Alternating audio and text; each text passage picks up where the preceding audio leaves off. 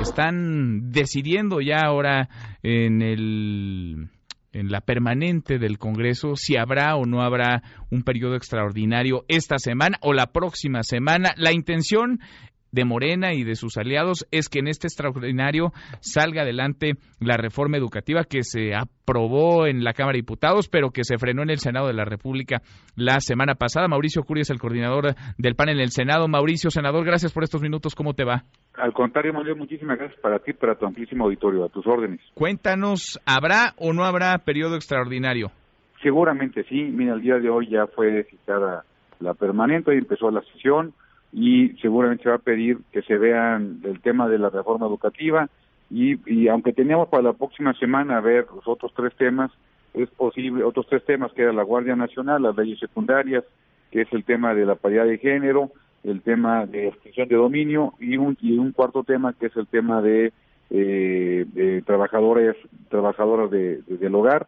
Eh, seguramente puede pasar dos cuestiones que solamente el día miércoles se vea el tema de la reforma educativa, siempre y cuando primero Cámara de Diputados haga una mande la iniciativa, porque nosotros vamos en contra, porque no hay materia de pedirla ahorita, porque no hay iniciativa y no hay forma de poderla mandar, pero bueno, estamos esperándola y si es posible que sea o que solamente sea reforma educativa o que se quede abierta la sesión para que se vea reforma educativa, leyes secundarias y las otras dos leyes que estaba yo comentando. Bueno, el PAN va a seguir en la misma, ¿no? El PAN va a votar en contra de la educativa, en diputados y también en el Senado.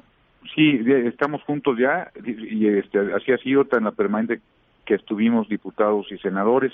Si no hay un cambio de sustancial en el tema educativo, por supuesto que iríamos en contra. Entre ellos sería el órgano autónomo constitucional que es que es el INE que si no, que si lo desaparecen, pues por supuesto que iríamos en contra. Si lo cambiaran, podríamos cambiar nuestra forma. O sea, podrían estar abiertos, digamos, a que el voto del PAN no fuera en contra si es que hay modificaciones al dictamen que ahora está en Cámara de Diputados. Así es, exactamente. Siempre estaremos y siempre buscando pues, lo mejor para los niños y para los maestros, no para los líderes eh, sindicales, sino para los maestros y para los niños en la educación de los niños. Bueno, ¿el extraordinario esta semana?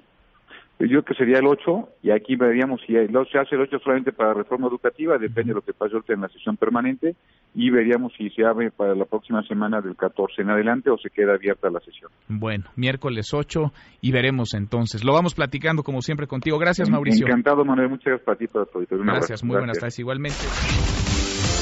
Mesa para todos.